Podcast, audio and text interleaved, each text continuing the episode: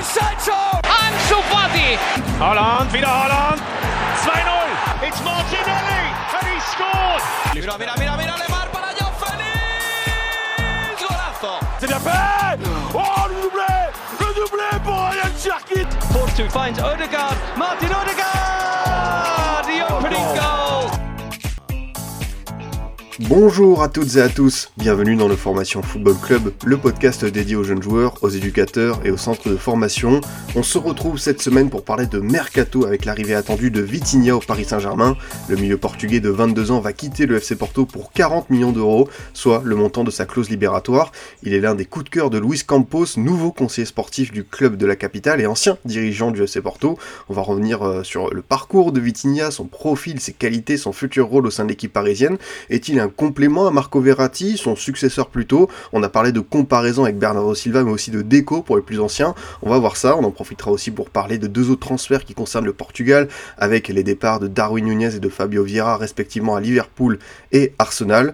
Pour en savoir plus sur Vitinha, grand espoir du football portugais, j'ai le grand plaisir de recevoir Alexandre de Golasso TV, fin connaisseur des pépites venues de Lusitanie. Comment tu vas, Alex?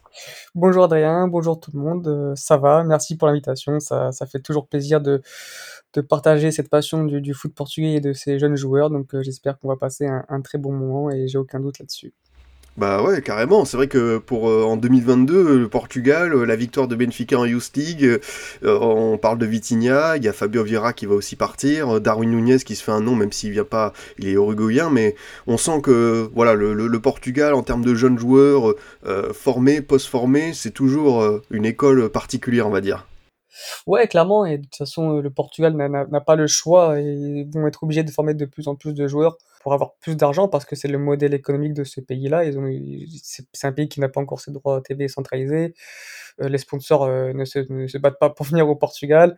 Donc forcément, même chez les trois gros, on va devoir former de plus en plus de, joueurs pour les revendre au prix fort et, et continuer à avoir le, maximum de recettes, car la vente de joueurs est la seule recette exceptionnelle euh, des, clubs portugais. Ouais, t'as bien résumé euh, la situation et, et Vitinha, malheureusement, on reviendra peut-être sur cette frustration du côté du FC Porto de perdre euh, deux pépites comme ça, là, en 24 heures, en 48 heures, en quelques jours de, mercato.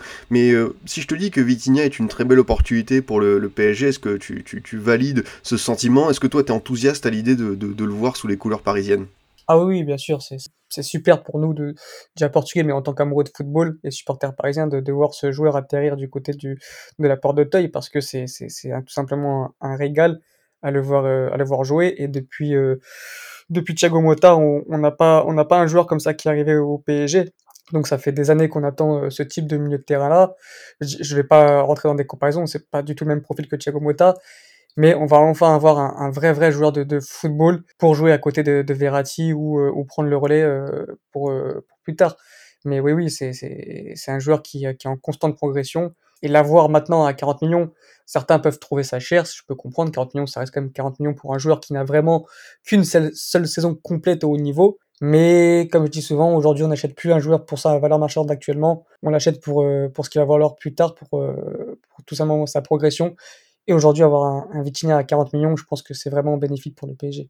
Qu'est-ce qui, selon toi, a fait la différence chez Luis Campos pour qu'il se dise ce sera ma première recrue de, de mon ère parisienne? Qu'est-ce que, selon toi, euh, il a repéré chez ce joueur pour, euh, pour l'avenir du PSG Bah, je pense que déjà, euh, Luis Campos le, le répète assez souvent euh, sur ses podcasts, il, euh, il essaye de s'identifier au club, aux besoins du club, et après il identifie le joueur, et je pense qu'il a, il a le maximum de détails sur, sur le joueur. Et Vitinha, de 1, c'est un joueur qui, euh, qui a la tête bien faite, c'est pas un joueur qui va succomber aux soirées parisiennes ou, ou qui va être tenté par, par autre chose. Il est, il il est, enfin, c'est des choses bêtes à dire, mais il est, il est papa déjà depuis deux ans, donc il a été papa à 20 ans. Euh, c'est c'est vraiment un, un grand professionnel qui, euh, qui prend soin de son corps, qui est quand même assez peu blessé.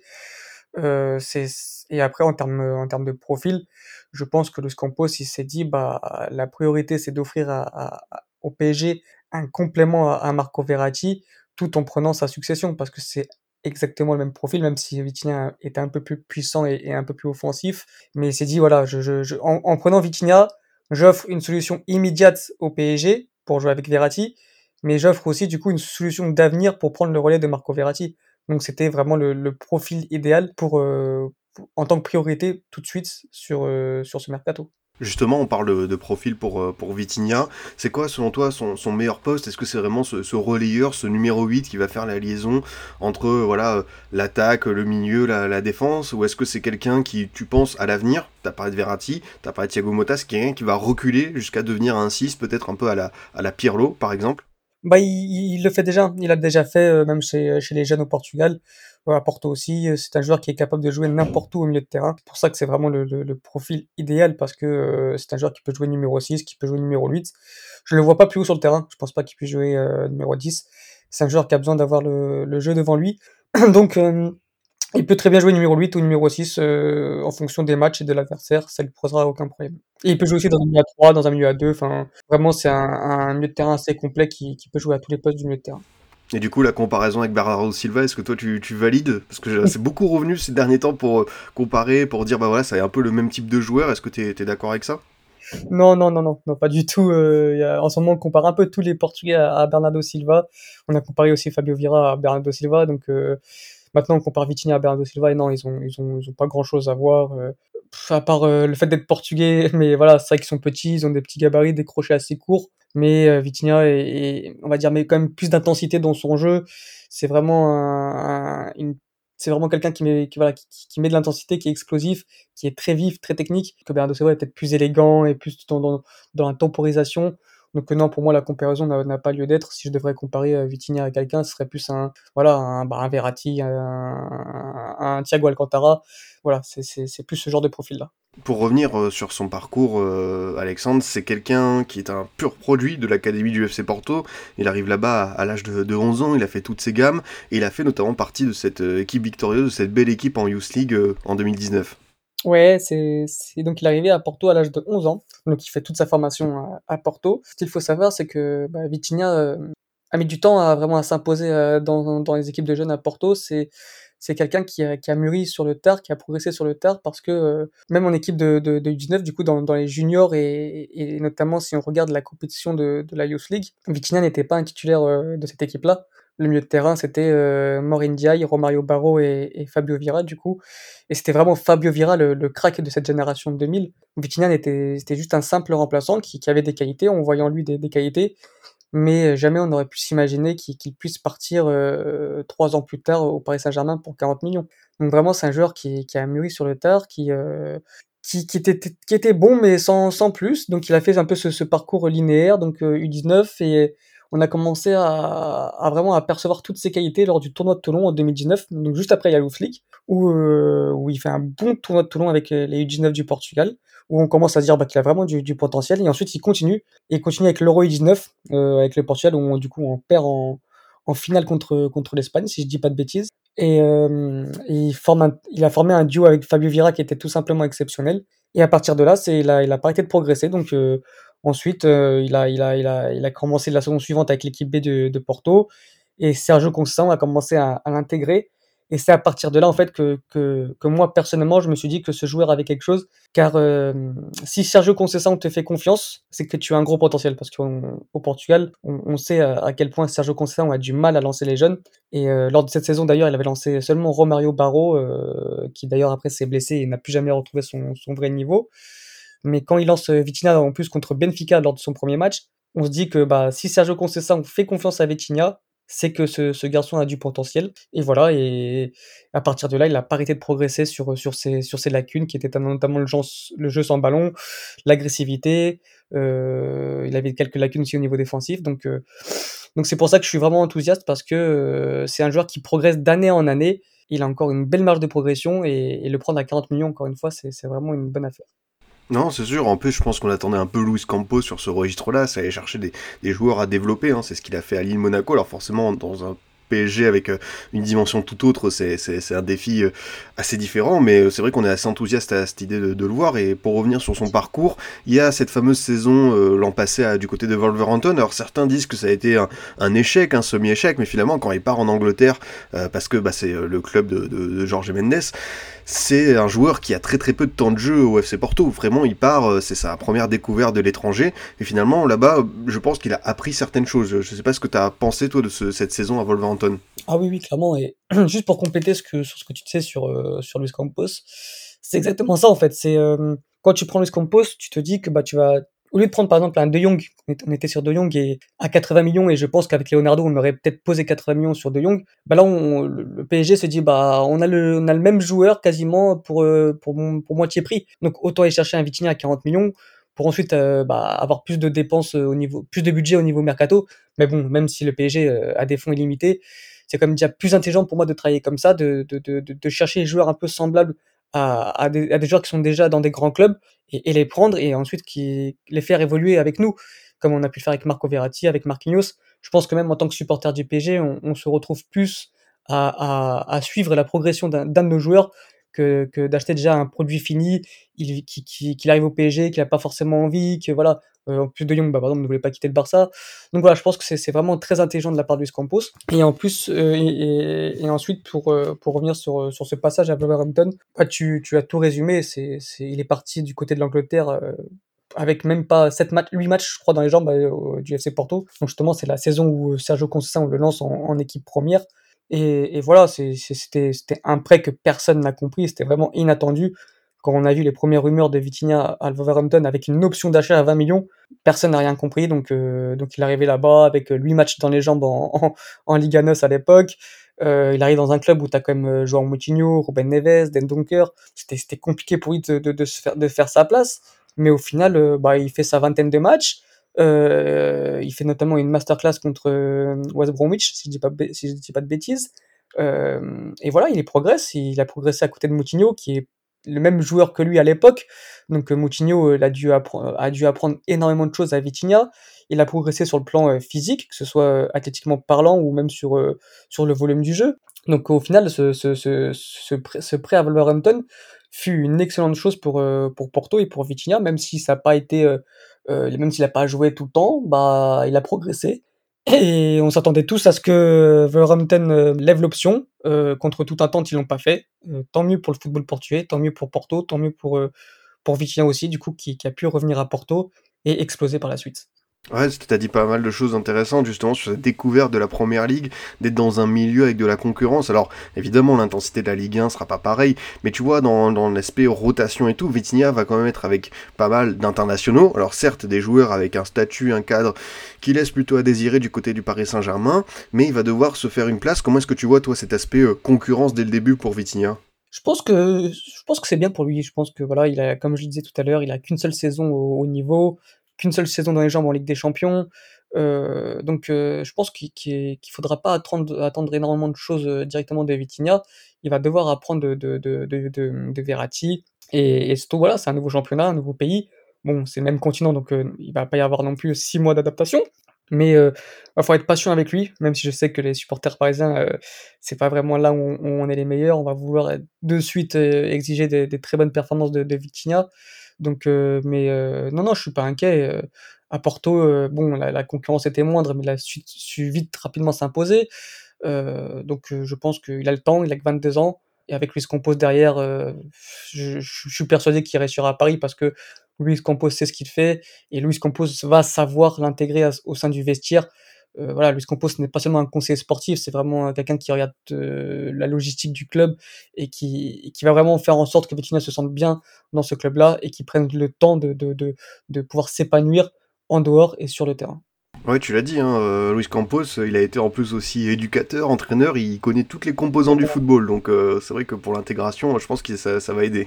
c'est l'idéal pour lui, pour, pour Vitinha, de devenir au PSG, il va, il va avoir Luis Campos, euh, Nuno Mendes, Danilo, qui, connaît déjà par rapport à la, sélection. Il a même côtoyé Danilo du coup euh, en club. Donc euh, après, je sais pas qui sera l'entraîneur, mais ça parle de, de Galtier avec João Sacramento, donc ça fait un Portugais en plus.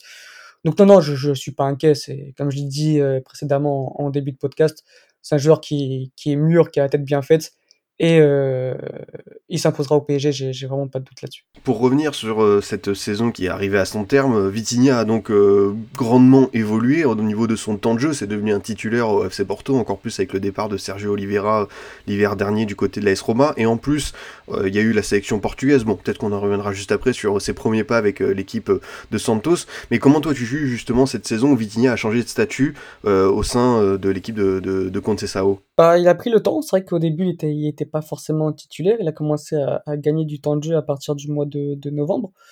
et c'est à partir de là que, Porto, tout simplement, a, commencé à, très très bien jouer. Et, et, au fur et à mesure des matchs, tu sens qu'il a commencé à prendre de plus en plus d'ampleur dans le jeu du FC Porto, qui, voilà, tous les ballons passaient par, par Vitinha, c'était vraiment le, le, maître à jouer de ce club-là. c'était vraiment, voilà, c'était le premier relanceur de l'équipe. Parce que bon, quand tu as Mbemba et Pep au niveau de la première relance, c'est pas forcément ce qu'il y a de plus agréable pour une équipe.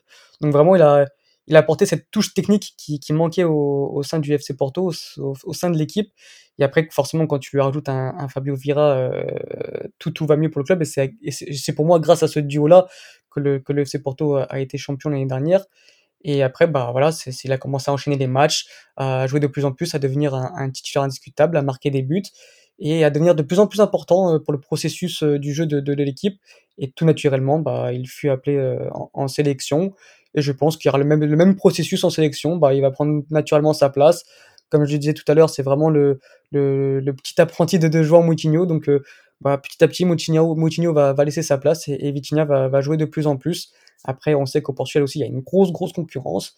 Mais justement, justement, le fait d'arriver au PSG, ça, fait, ça va faire un grand coup médiatique. Fernando Santos va, d'ailleurs, bah, je pense, va faire de plus en plus attention à lui et euh, réévaluer son, standing, son statut. Donc, euh, euh, non, non, c'est un joueur qui, progresse à chaque fois. J'ai l'impression qu'il progresse de match en match. Et, c'est ça surtout qui fait plaisir. Et je pense que c'est sur ça que Luis Campos a, dû regarder en début. C'est un joueur qui n'est pas fini, qui a encore une grosse marge de progression, mais qui peut malgré tout répondre immédiatement aux besoins du club tu as parlé justement de cette marge de progression. C'est où que tu vois euh, l'avenir euh, en, ter en, en, en, termes de, progression euh, de, de, Vitinha Selon toi, c'est où les, les, secteurs du jeu où il peut s'améliorer? Est-ce que c'est les 30 derniers mètres? Est-ce que c'est un peu les stats? Parce que c'est vrai que c'est pas un joueur qui, entre guillemets, marque beaucoup ou qui fait beaucoup de passes décisives. Est-ce que c'est là où tu l'attends un peu plus à l'avenir?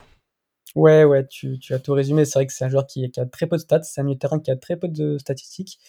Et euh, tu as Renato Paiva qui, euh, qui est un, très bon euh, éducateur, un très bon, un ancien très bon formateur du, du, de Benfica qui a, qui a coaché les jeunes de Benfica, qui disait, en parlant de Paulo Bernardo, que si tu veux vraiment devenir un top player, un, un, une référence à ton poste, il faut avoir des statistiques, il faut marquer des buts, il faut faire des passes décisives. Et c'est vrai que Vitinha doit progresser dans ce domaine-là. C'est un joueur qui est encore trop gentil dans la surface. Euh, il y a, vraiment deux, moments qui m'ont choqué à moi. C'est lors de l'Euro U21 l'année dernière où euh, il est seul devant le but en finale contre l'Allemagne. Euh, il peut nous permettre d'égaliser à la dernière minute et il fait n'importe quoi. Il marche sur le ballon. Enfin, je, je, sais plus ce qu'il fait. Et vraiment ça c'est très frustrant. Et pareil contre Lyon cette année en Europa League où il est seul, toujours pareil, seul devant le but à la dernière minute et il veut faire un truc bizarre, il veut faire un beau geste technique alors qu'il a juste à tirer. Donc voilà, c'est vraiment pour moi le, c'est vraiment l'axe de progression. C'est un peu comme un Verratti, quoi. C'est, c'est tout pour le beau jeu, tout pour le beau geste, mais évidemment, faut être vraiment plus tueur, faut, faut être létal dans la surface. Et, voilà, c'est vraiment dans, arriver proche de la surface. Quand il est, quand il est proche de la surface, il peut t'inventer un geste, une louche, une frappe à tout moment. Mais quand il est dans la surface, je sais pas ce qui se passe, il, bug. Donc, euh, donc c'est là vraiment il doit progresser pour devenir un, vrai tueur dans la surface. Et quand il gommera ce, problème-là, je pense vraiment que ça va devenir un, un, top milieu de terrain parce que voilà, il y a deux ans de ça, il avait des lacunes défensives, euh, sans ballon, il mettait très peu d'intensité dans son jeu, euh, il faisait tout le temps euh, 5-6 touches de ballon trop, euh, c'est vraiment quelqu'un qui ralentissait le jeu, et aujourd'hui maintenant non, maintenant justement il accélère le jeu, il a tendance encore parfois à garder un peu trop le ballon, mais, tout est fait avec fluidité et, une, très belle, technique. Il a progressé, il a gommé tous ces défauts-là en l'espace de quelques mois, donc je pense qu'il arrivera à, à vraiment gommer ce défaut-là dans la surface, à être vraiment plus tueur pour devenir un, un, un top player plus tard. C'est intéressant ce que tu dis parce que c'est vrai que t'as, t'as tout résumé quoi. C'est un peu Marco Verratti euh, dans les premières années et encore aujourd'hui. Donc euh, voilà, on va on va retrouver peut-être le même type de joueur. Euh, au contraire, enfin c'est quoi selon toi ces très gros points forts? On a commencé à en parler sur le type de joueur que c'est. C'est quoi pour selon toi ce qui va pouvoir apporter en plus au milieu de terrain euh, parisien notamment? Bah, c'est une bonne question parce que c'est vrai que hum, moi je m'attendais à, un profil différent, donc un box-to-box, un, joueur qui perce des lignes euh, avec euh, par sa puissance, qui, vraiment qui met de, la verticalité, de l'intensité. Verratti, euh, bah, il a un peu le même profil que, Ver euh, Vitinha un peu le même profil que, Verratti, donc j'ai peur que ça fasse un peu doublon. Mais d'un côté, c'est bien aussi parce qu'on va avoir deux joueurs qui vont parler le même football. Vitinha est capable aussi bah, de, parfois de, prendre le ballon et de transpercer des lignes, balle au pied, d'amener un peu cette, cette verticalité. Donc voilà, au final, euh, au final, bah, je pense qu'il va apporter cette touche technique qui manque vraiment au, milieu du PSG. Et surtout, je pense qu'il va, va soulager Marco Verratti parce qu'on on a vu sur certains matchs, ou par exemple contre le Real, où bah, Verratti était obligé de redescendre dans sa, dans sa surface pour former, former cette ligne de 3 et, et avoir une supériorité numérique à, la relance et, de pouvoir ressortir proprement le ballon. Mais ensuite, quand tu avais Verratti, euh, quand tu as Verratti euh, au niveau de ta défense, bah, tu n'as pas Marco Verratti plus haut sur le terrain, dans les interlignes, dans, dans, bah, ça veut dire que bah, si tu rajoutes un Vitinha à Marco Verratti, tu auras, tu auras deux joueurs pour, euh, pour, pour la première relance, pour la première phase de construction, mais en plus tu auras un autre joueur pour, bah, pour, pour, être dans, dans, dans, les interlignes, pour pouvoir combiner. Donc je pense que c'est là vraiment où c'est très intéressant d'avoir Vitinha avec Verratti, c'est que tu auras deux joueurs pour, qui vont parler le même football et forcément pour, euh, pour, jouer, euh, pour jouer au foot, ça sera plus facile. D'un point de vue euh, physique, euh, Alex, Vitinha fait 1m72, je crois, j'ai regardé. Sur le plan athlétique, tu le trouves comment? Parce que forcément, c'est quelque chose, on a pu le voir en première ligue. Là, il fait des matchs de sélection, il a fait la Ligue des Champions. D'un point de vue athlétique, est-ce que tu trouves qu'il répond aux, critères du haut niveau d'aujourd'hui dans ce football moderne qui demande quand même à, des joueurs, tu vois, de, répondre dans l'intensité et tout? Parce que c'est quelqu'un qui, cette saison, a fait beaucoup plus de temps de jeu que, prévu, que, d'habitude. Euh, comment est-ce que tu le trouves de ce point de vue-là? Bah, c'est vrai que c'est un petit gabarit, mais euh, si on regarde au niveau de ses, du bas du corps, au niveau de ses cuisses, c'est un joueur qui quand même qui, a des, qui, a des, qui a des belles cuisses, qui tient sur ses jambes. Donc au final, euh, je suis pas vraiment inquiet sur ce sur, cet aspect-là parce que il y a plein de il y a plein de, de, joueurs qui étaient assez frêles, notamment Bernardo Silva, qui était bien plus frêle que que, Vitinha, qui s'est très bien sorti en, en, en, en, Ligue 1. Donc moi je pense que bah quand quand tu as un QI foot qui est au-dessus de la moyenne et c'est le cas de Vitinha, bah tu évites, tu évites tous ces duels physiques que, peut amener euh, la Ligue 1. Donc euh, je pense qu'il va répondre présent. Et puis comme tu as dit, il a une, il a une, il a une expérience en première ligue qui est peut-être le championnat le, plus dur physiquement euh, parlant. Donc moi, les matchs de première ligue qu'il a fait, à part sur un ou deux matchs où je l'ai trouvé médiocre, je trouve qu'il a très bien répondu présent. En Ligue des Champions, il n'y a qu'à voir ses matchs contre le, contre le Milan AC ou contre l'Atletico en plus, la Chico, c'est une, équipe qui, qui, qui, rentre dedans et il, a fait un très bon match. Donc non, je, suis pas inquiet. Je, pense que, qu'il répondra présent. Et maintenant, en plus, bah, il a progressé dans ce domaine-là. C'est, un joueur qui n'hésite pas à rentrer dedans, à gratter des ballons, à, faire des courses sans ballon, à, vraiment, il il s'est vraiment amélioré au cours de ces dernières années sur l'aspect défensif. Donc, euh, donc je pense qu'il n'y aura pas de souci à ce, à ce niveau-là. C'est quelqu'un qui n'a pas peur du duel, c'est pas quelqu'un qui n'a pas peur d'aller au, contact. Non, non, pas du tout. Non, non. Il, quand il faut aller au ballon, quand il faut aller au charbon, euh, il, il, sait le faire. Donc euh, c'est vraiment un joueur, je pense que, que les joueurs, que les supporters parisiens vont aimer parce que il mouille le maillot, c'est pas quelqu'un qui triche, il presse, voilà, tout, pareil, à l'époque, il avait du mal au niveau du pressing, du, de, de, la réaction à la perte de balle. Et il a gommé tout ça. Aujourd'hui, c'est vraiment un, un, mec que quand il perd ballon, bah, il réagirait immédiatement. Voilà, il triche pas sur le terrain, il calcule pas ses efforts. Et je pense que, les supporters parisiens vont, aimer ce genre de, de. Et puis c'est un leader, c'est quelqu'un qui parle, c'est quelqu'un qui a été capitaine dans les sélections de jeunes au Portugal, euh, il a été capitaine en espoir. Donc, euh, donc non, c'est un vrai leader sur le terrain aussi. Euh, leader sur, par, la, qualité technique, mais aussi par la parole. Donc c'est vraiment un très bon profil pour le PSG. Ah, c'est parfait parce que tu as anticipé ma question suivante, justement, dans la personnalité. C'est quoi un peu Vitinha, son rôle sur le terrain? C'est vrai que tu as dit qu'il a été notamment capitaine en sélection de jeunes. Avec les espoirs portugais, j'ai vu qu'il avait 22 sélections. C'est quand même un, un, beau capital, un beau bilan. Sur le terrain, justement, dans l'attitude, dans ce qu'il montre, dans la parole, comment tu le trouves? C'est bah, avant tout un leader technique par sa qualité technique, par le fait qu'il demande énormément de ballons, il réclame toujours le ballon pour, pour le toucher le maximum de fois. Euh, bah, à partir de là, c'est vraiment un, un, leader technique, mais qui, qui n'hésite pas à parler avec ses, ses coéquipiers. C'est vraiment un, bah, c'est un meneur de jeu, c'est un maestro, c'est quelqu'un qui guide, c'est quelqu'un qui, qui, qui demande à ses, à ses partenaires de se déplacer, qui voilà, c'est c'est pas quelqu'un qui se cache euh, derrière euh, derrière les autres joueurs, il prend ses responsabilités même sur les penalties parfois. Bon là, il tirera pas avec le PSG parce qu'il y a trop de joueurs devant lui, mais pareil, il a pas peur, c'est c'est vraiment un joueur qui prend des risques et balle au pied. Et à partir de là, je pense que là, même là pour pour les pour lui, ce serait important de, de montrer cette personnalité-là pour s'imposer dans ce vestiaire du PSG, qui est rempli d'ego, et Sergio Ramos, Neymar, Messi et tout ce qui va avec. Il faudra qu'il montre, qu'il montre une personnalité, sinon il va, il va se faire euh, tout simplement manger. Et, et, et je pense qu'il va montrer cette personnalité-là, parce qu'il a, il a, cette, il a ce charisme, il a, cette, il a ce leadership en lui. Donc, euh, donc voilà. Pour revenir sur la sélection, il a été appelé du coup pour la première fois en mars dernier par, par Santos. Il a fait là deux matchs de Ligue des Nations. Il n'a pas pu faire toute la trêve internationale parce qu'il a eu le, le, Covid. Est-ce que tu penses qu'il va être dans la liste pour la Coupe du Monde au Qatar ou sera trop juste pour lui? Oui, je pense. Je pense en plus, ça parle de plus en plus d'une liste à 26, hein, si je dis pas de bêtises, pour la, pour la Coupe du Monde. Donc euh, s'il y a une liste à 26, je, ne vois pas comment il ne, pourra pas y être. Parce que en fait, euh, si on regarde bien dans son profil à lui, il n'y a que euh, João Moutinho et Bernardo Silva, si vraiment on peut parler de, de, de, profil en commun. Donc, au final, je pense que oui, Vitinha sera, appelé en, en Coupe du Monde.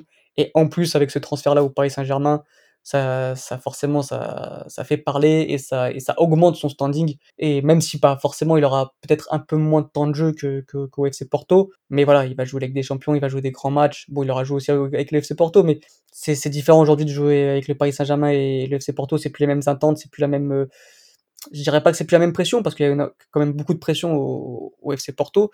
Mais voilà, aujourd'hui le, le PSG c'est, c'est mondial, c'est tout le monde parle du PSG et quand, quand Vitinha signe au PSG, forcément, de plus en plus de monde vont s'intéresser à Vitinha. Donc aujourd'hui, je pense que Fernando Santos, euh, bah, rien qu'avec ce transfert-là, bah, il va, il va être, il, va l'appeler, quoi. pour moi, c'est une certitude.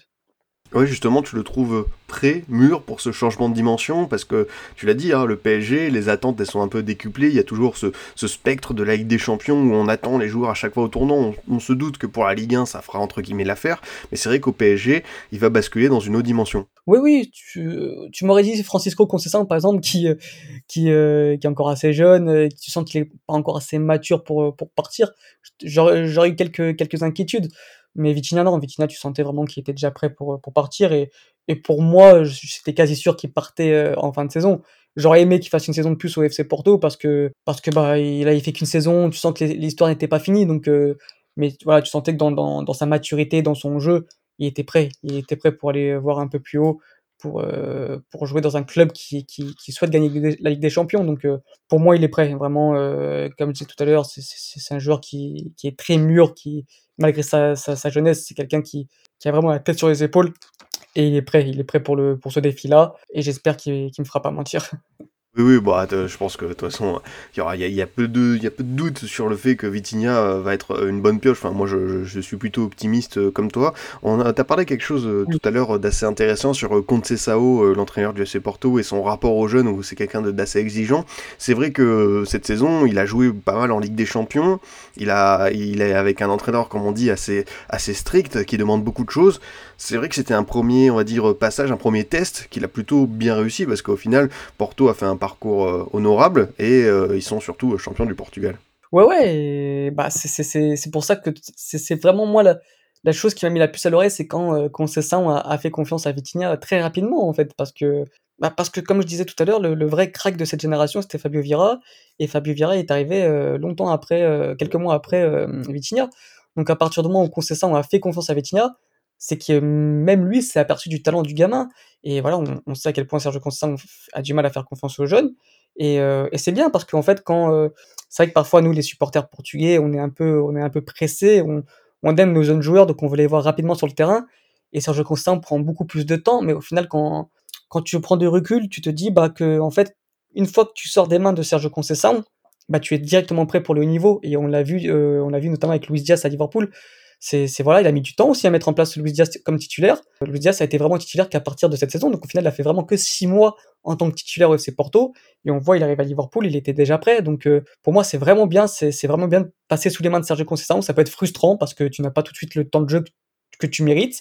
Mais au final, quand, quand tu passes sous les mains de Sergio Conceição, tu es déjà directement prêt pour le, pour le haut niveau parce que Conceição est si exigeant avec ses joueurs que bah, au final bah bah voilà tu es obligé de progresser avec lui et tu es déjà prêt mentalement physiquement techniquement quand tu passes après Conceição Justement, si on se place du, point de vue portugais, euh, Alex, est-ce qu'il n'y a pas une forme de frustration à se dire on, est le FC Porto, on est un club qui a gagné plusieurs fois avec des champions et on doit malgré tout faire cette espèce de, système, on doit vendre nos meilleurs joueurs pour, euh, pour subvenir à nos besoins, on a besoin de rentrer d'argent. Est-ce que c'est pas un peu voilà euh, dommage de voir un, club avec une telle aura devoir faire ça?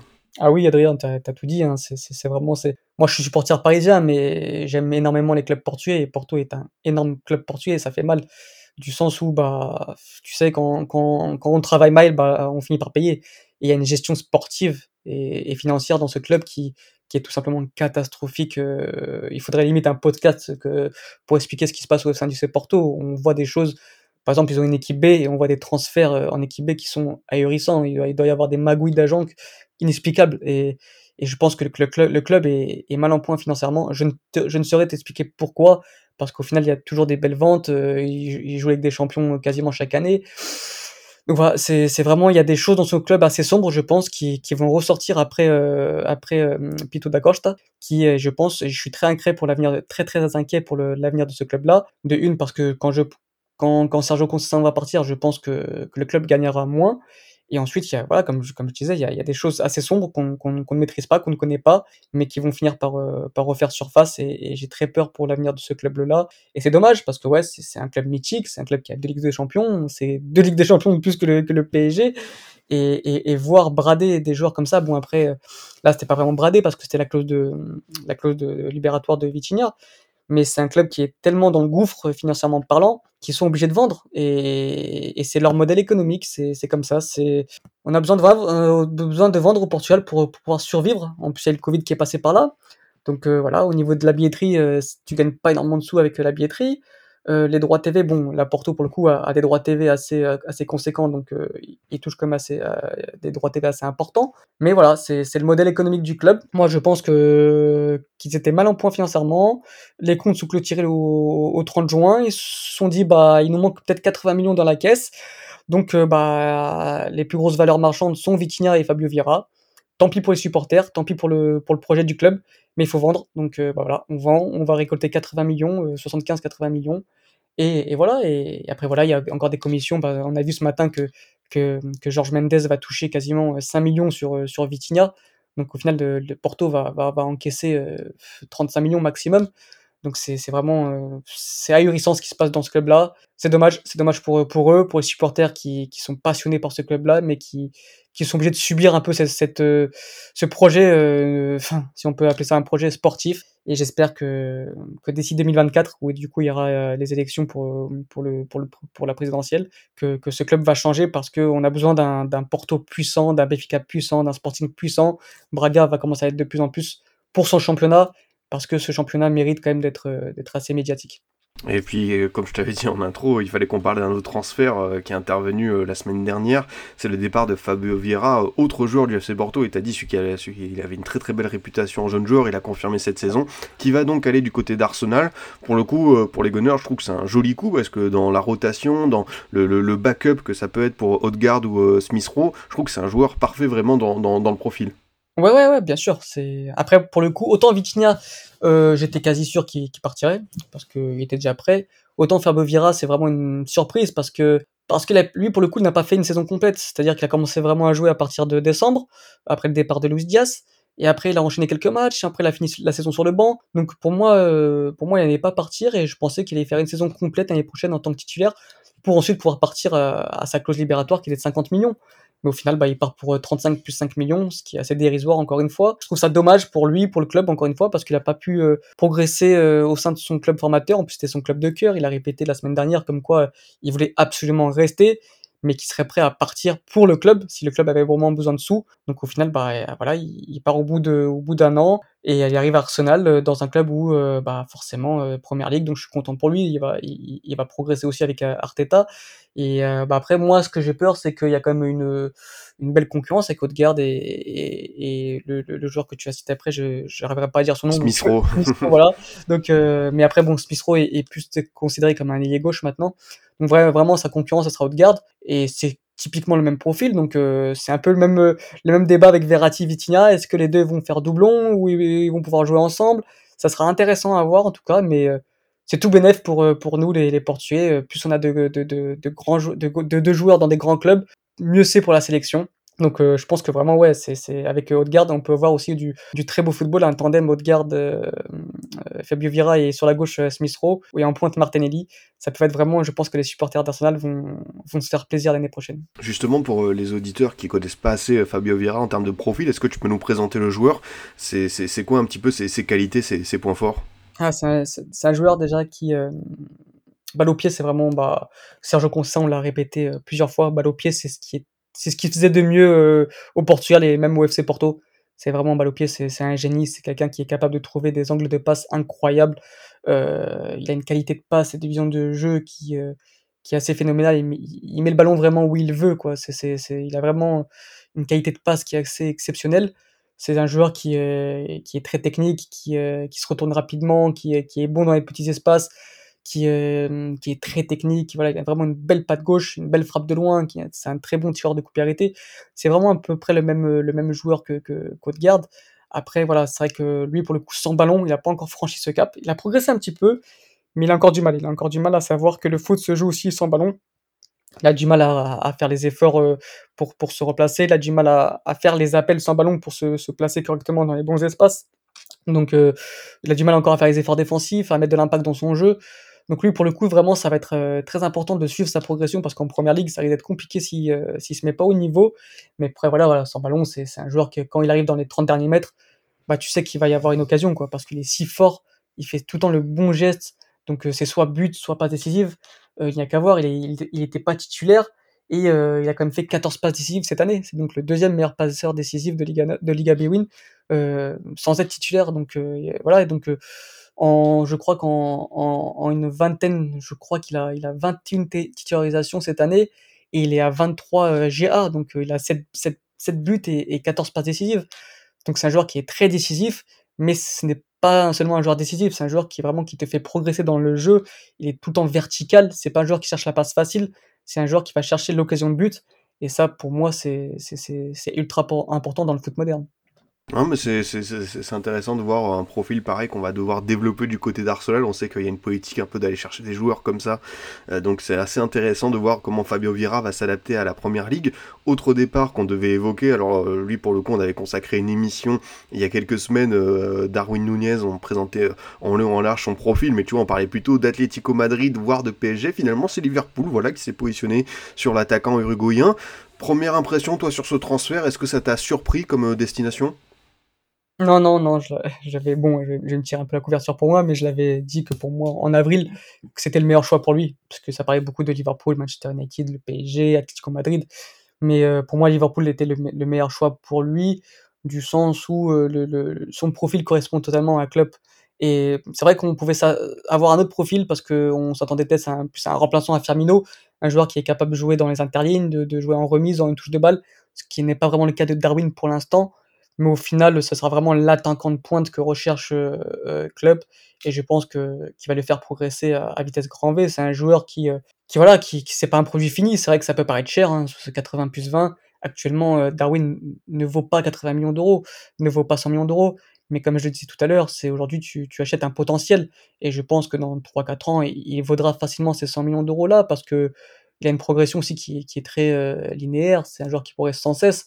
Il est arrivé au Benfica, il avait de grosses lacunes techniques, euh, il mais il marquait quand même, il faisait beaucoup de passes décisives. Ensuite, il a eu un, un, coup de moins bien parce qu'il s'est blessé, il a joué avec une grosse blessure pendant un certain moment. Et puis cette année, à partir de décembre, il explose. Et euh, voilà, c'est un joueur qui est puissant, qui est rapide, qui, a une bonne qualité technique. Donc c'est vrai qu'il a du mal un peu dans tout ce qui est pa- espace réduit, jeu en une touche. Il doit progresser là-dessus, mais il progressa. Et voilà, il a que 22 ans, c'est un joueur né en 1999. Et je pense qu'avec Klopp, il va, il va progresser. Donc c'est vraiment une bonne pioche du côté de, Liverpool. Parce qu'il marquera, il marquera des buts, il va se battre. C'est un joueur qui mouille le maillot, qui est vraiment, tu t'i- tu t'identifies à ce genre de joueur.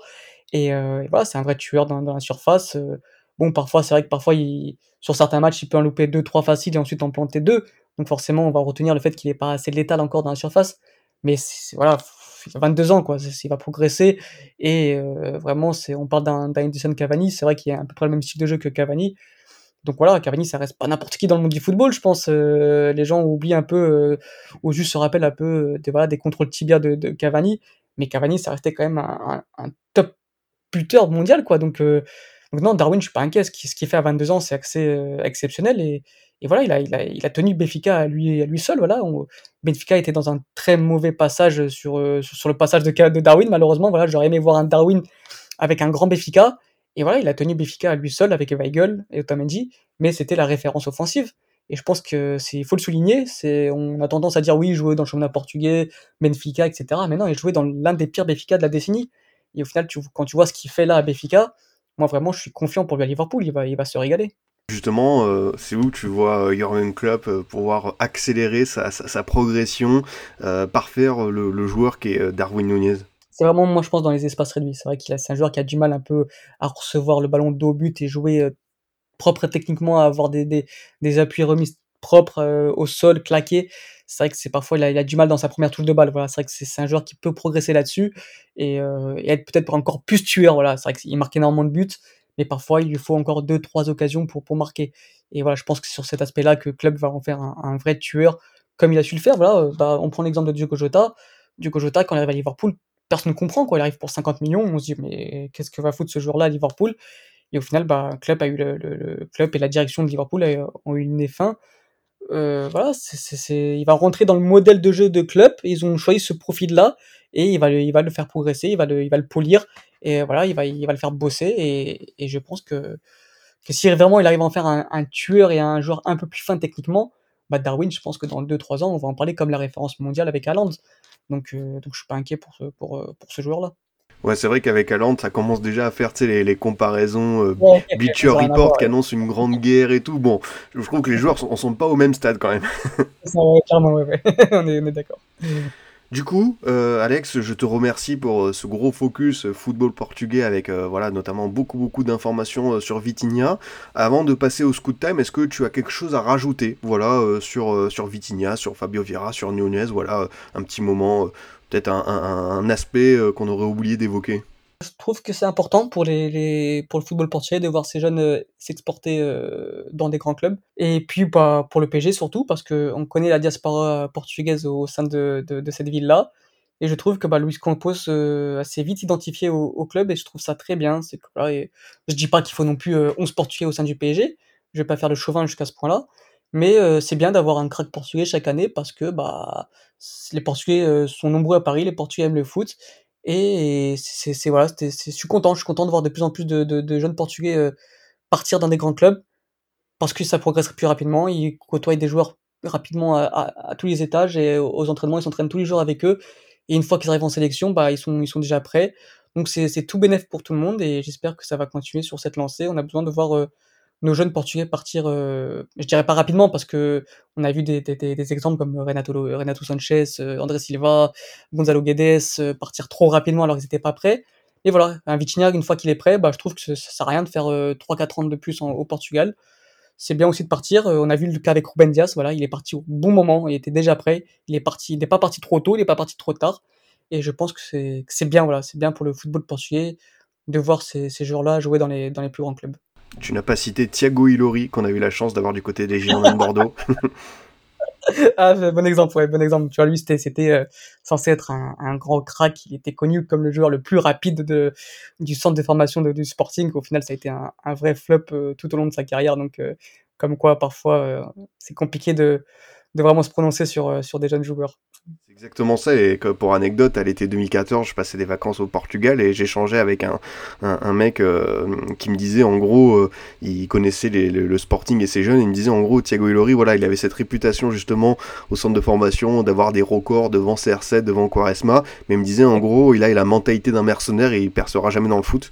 Bah, ça, ça lui a donné raison, quoi. Raison, clairement. Du coup, pour conclure cette émission, euh, Alex, on va faire le traditionnel Scoot Time avec l'habituel jingle. Le Scoot Time à la découverte des jeunes joueurs. Voilà, le principe est très simple, vous le connaissez, euh, chères auditrices, chers auditeurs. On va parler d'un jeune joueur assez méconnu du grand public pour euh, le présenter tout simplement, euh, savoir son, parcours, son profil, ses qualités, avec, je pense, toujours l'idée de prolonger cette, émission football portugais. De qui veux-tu nous parler aujourd'hui, Alex? Bah, on va rester du, côté du FC Porto et on va rester du côté du milieu de terrain. Je vais penser à Vasco Souza qui du coup va sûrement prendre la relève de, de Vitinha, je pense. Euh, Vasco Souza est à peu près le même profil que Vitinha, c'est un joueur très petit, mais assez solide sur ses jambes, assez puissant, qui est, technique, qui, qui, a une très bonne qualité de passe. Donc euh, je pense, voilà, je pense pour la continuité de ce club-là, Sachant que le FC Porto a ensuite un gros creux au niveau de sa formation, c'est-à-dire que là, il y a eu cette génération 2000 un peu avec Fabio Vira, Vitinha, Romero Barro, Jean Mario, Afonso Souza, il y a eu 99 avec Diogo Costa, Diogo Leite. Donc il y a eu vraiment une génération 99-2000 qui était exceptionnelle du côté du FC Porto la génération 2002 euh, avec Francisco Conceição et Thomas Esteves, mais ensuite c'est vraiment compliqué par la suite jusqu'à la génération 2005-2006, euh, il y a très peu de talent au sein de ce club. Donc voilà, il y a encore cette génération 2003 avec Vasco Souza qui est né du coup en, 2003, qui est un milieu de terrain de poche très petit mais assez puissant et que voilà, il a été convoqué pour la première fois euh, avec les espoirs lors du dernier rassemblement. Il a fait de très bonnes entrées en jeu, même si c'était contre des, petites équipes, des petites nations, mais il a montré toute sa qualité. C'est un joueur qui a fait une belle saison en, deuxième division portugaise. Et là, normalement, je pense, avec, euh, euh, le départ de Fabio Vira et de Vitinha, va sûrement euh, monter en équipe première. Et il aura, je pense, du temps de jeu et il va montrer tout son talent au sein de, ce club-là. C'est un joueur qui, qui était à Guimarães à l'époque. Donc, il est arrivé au, FC Porto il y a 2-3 ans. C'était la, la plus grosse promesse de, de Guimarães. il était suivi par le Barça, le Real. c'était vraiment un petit prodige. il a un peu stagné pendant au, au cours de, de, ces derniers mois, mais cette année, il a, su retrouver tout son niveau, il a su euh, progresser encore plus, donc euh, je pense que c'est un joueur à suivre sur les, prochaines années, les prochains mois. Du coup, on a beaucoup parlé au cours de cette émission de, comparaison de profil avec des joueurs euh, plus ou moins anciens. Pareil, si tu devais faire une petite projection dans le profil, il te rappelle qui? Bah, du coup, bah, Vitinha, c'est pour ça que, que j'ai pris un peu ce, ce, ce, ce, joueur-là. J'aurais pu en choisir d'autres, mais je me suis dit, bon, bah, on reste dans le thème Vitinha, on va prendre un joueur qui lui ressemble un petit peu dans, dans, dans, le profil, dans la taille, dans le, voilà, il est droitier, il est, il est, explosif, il, il, a une belle frappe aussi, il a une belle qualité de passe. Contrairement à Vitinha, je pense par contre il peut jouer un peu plus haut sur le terrain. C'est un joueur qui, qui, est très bon dans les interlignes, qui peut se, comme, comme Fabio Vira, il peut se retourner rapidement sur un contrôle. Donc, euh, donc voilà, c'est pour ça que j'ai choisi ce, ce joueur-là pour rester un peu dans le même thème euh, du joueur sur lequel on a fait le podcast euh, aujourd'hui. Bah écoute, en tout cas, c'était un gros plaisir de te recevoir dans, cette émission pour parler euh, foot portugais. C'est le moment de faire un petit peu ta, ta pub, ta promo. Où est-ce qu'on peut te, retrouver, euh, Alexandre? Bah, j'ai un compte Twitter qui est donc AlexDS en majuscule 78 où je parle du football portugais, où je parle souvent des, jeunes joueurs à, suivre pour les prochaines années. Et après, toujours dans Golasso. Bon, cette année, on n'a pas trop, on n'a pas trop travaillé, on va dire. On s'est mis un peu en pause pour, euh, pour pouvoir euh, repartir, j'espère, euh, des plus belles la saison prochaine. Donc, vous pouvez nous suivre sur Golasso TV où on parle du football portugais dans toute sa globalité. On, on retrace les matchs de la journée précédente. On parle de, des entraîneurs portugais, des joueurs portugais à suivre. Des... Voilà, voilà. Il y a vraiment un peu de tout à boire et à manger. Donc, n'hésitez pas à, nous suivre sur Instagram, Twitter. On a aussi un site web, donc golasso.fr donc voilà, n'hésitez pas et j'espère que, l'année prochaine on pourra relancer la machine.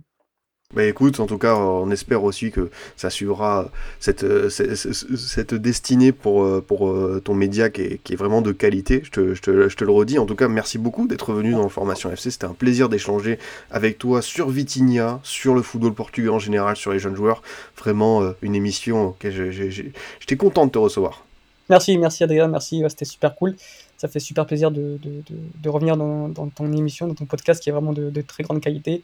J'ai pas l'habitude de faire des compliments, donc si je le dis, c'est que c'est vrai, c'est vraiment du, du, grand travail et c'est toujours un plaisir de, venir parler foot euh, avec toi. Bah écoute, ça fait super plaisir. Merci encore de mon côté, chers auditeurs. Je vous dis à bientôt pour un autre numéro. Vous pouvez toujours nous écouter sur Deezer, Spotify, SoundCloud, iTunes et Google Podcast.